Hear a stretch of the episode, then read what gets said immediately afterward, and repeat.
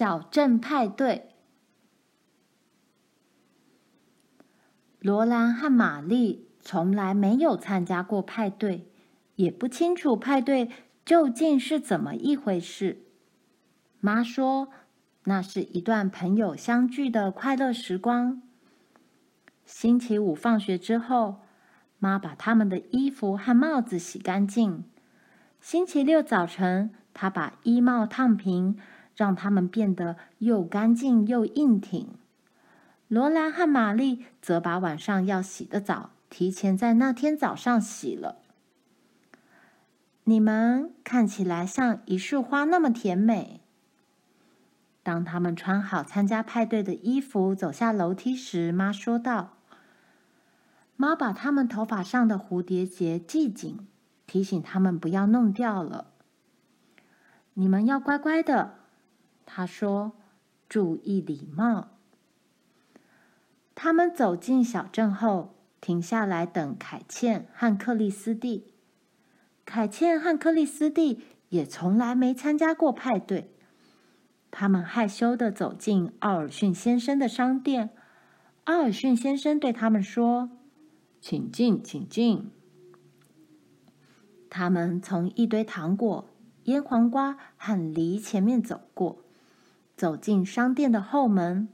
后门是开着的。盛装的奈尼站在那里，奥尔逊先生请他们进去。罗兰从来没见过这么漂亮的房间，他差点就说不出“午安，奥尔逊太太”以及“是的，夫人”或“不，夫人”这些话来。房间整片地板上都铺着一种厚厚的布。罗兰光着脚踩在上面，觉得很粗糙。厚厚的布上有深黄色，也有绿色，还有红色和黄色的螺旋花纹。房间的墙和天花板都是用一条条又窄又光滑的木板装订的。木板与木板之间有小小的凹槽。桌椅都是用光滑如镜的黄木做成。桌椅的脚浑圆，墙上还挂着彩色图画。到卧室里去，孩子们，把你们的帽子放在那里。奥尔逊太太很客气地说道。卧室里的床架也是用光滑发亮的木材做的。另外还有两件家具，一件家具是用抽屉叠成的。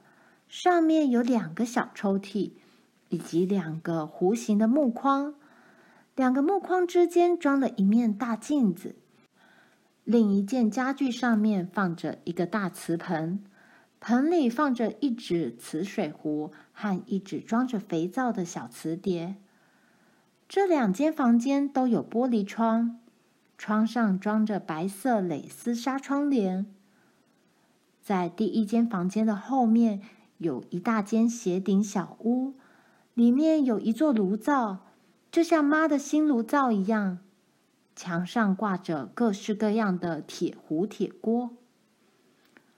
所有的女孩子都来了。奥尔逊太太的大裙子在他们之间沙沙作响的穿梭着。罗兰想静静的站着看这些东西，可是奥尔逊太太说。奈尼，把你的玩具拿出来。他们可以玩威力的玩具。奈尼说：“我不许他们骑我的三轮脚踏车。”威力大叫：“呃，他们可以玩你的诺亚方舟和玩具兵。”奈尼说：“奥尔逊太太叫威力安静下来。”诺亚方舟是罗兰所见过最奇妙的东西。他们都跪在地板上，望着他尖叫大笑。这套玩具中有马、斑马、大象、老虎，各种各样的动物，就像是从家里圣经上的图画里跑出来的一样。另外还有两对习作的玩具兵。分别穿着鲜亮的蓝色和红色制服。玩具中有一个弹簧人，它是用薄木板切割出来的，身上贴着条纹纸裤子和外套。他的脸漆成白色，有红色的脸颊和红眼圈，头上戴着高高的尖帽子。弹簧人双手握着一根绞紧的绳子，被串挂在两根细红木条之间。当你握住这两根木条一挤，它就会跳起来。它会在细绳子上翻筋斗、倒立，还会把脚尖碰到鼻子上。看到这些动物和这些骑兵时，甚至连那些大女孩都会忍不住喋喋不休起来，尖声怪叫个不停。当他们看到那个弹簧人时，他们笑得眼泪都流出来了。接着，奈尼走到他们中间来说：“你们可以看看我的洋娃娃。这个洋娃娃有个瓷做的头，有着小小的瓷手，小小的瓷脚，脚上穿黑色的瓷鞋。她卷卷的瓷头发是黑的，眼睛也是黑的，脸颊和嘴唇则是光洁红润的颜色。”哇罗兰说：“哦，好美的洋娃娃呀！哦，奈尼，它叫什么名字？它只是一个旧娃娃而已，没什么稀奇。”奈尼说：“我不太喜欢这个旧娃娃，你等着看我那个蜡做的娃娃吧。”他把瓷娃娃扔进抽屉里，然后取出一个长盒子。他把长盒子放在桌上，将盒盖抽出来。所有的女孩子都围在他身边，伸长了脖子看。一个洋娃娃躺在盒子里，好像是活的一样。柔软的金色卷发披散在他小小的枕头上，好像是真人的头发。他的嘴唇微开着，露出两颗小小的白牙。他的眼睛微闭着，这个洋娃娃在盒子里睡着了。奈尼把洋娃娃拿起来，洋娃娃的眼睛马上睁得大大的，那是一对蓝色的大眼睛。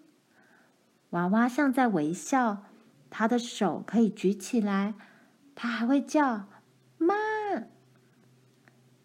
当我捏他肚子时，他就会这样。奈尼说。看，他用力在娃娃肚子上打了一拳，这个可怜的娃娃哭了起来。妈！她穿着蓝色的丝裙，她的衬裙是有着皱皱花边的真衬裙，她的小内裤是真的可以脱下来的小内裤，她的脚上穿着真正的蓝色小皮鞋。罗兰。这个时候，一句话也没有说。他说不出话来。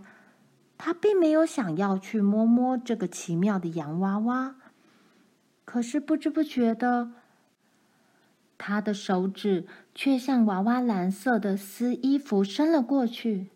“你敢碰它一下？”奈尼尖叫起来，“不许你碰我的娃娃，罗兰·英格斯！”